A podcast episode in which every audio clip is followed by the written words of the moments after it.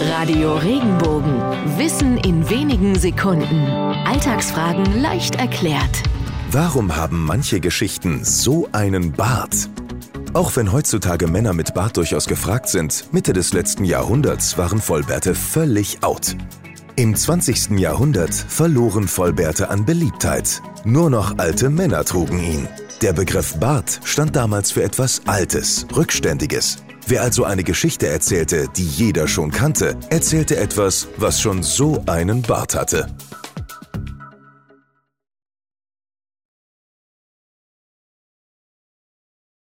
Wenn dir der Podcast gefallen hat, bewerte ihn bitte auf iTunes und schreib vielleicht einen Kommentar. Das hilft uns sichtbarer zu sein und den Podcast bekannter zu machen. Dankeschön.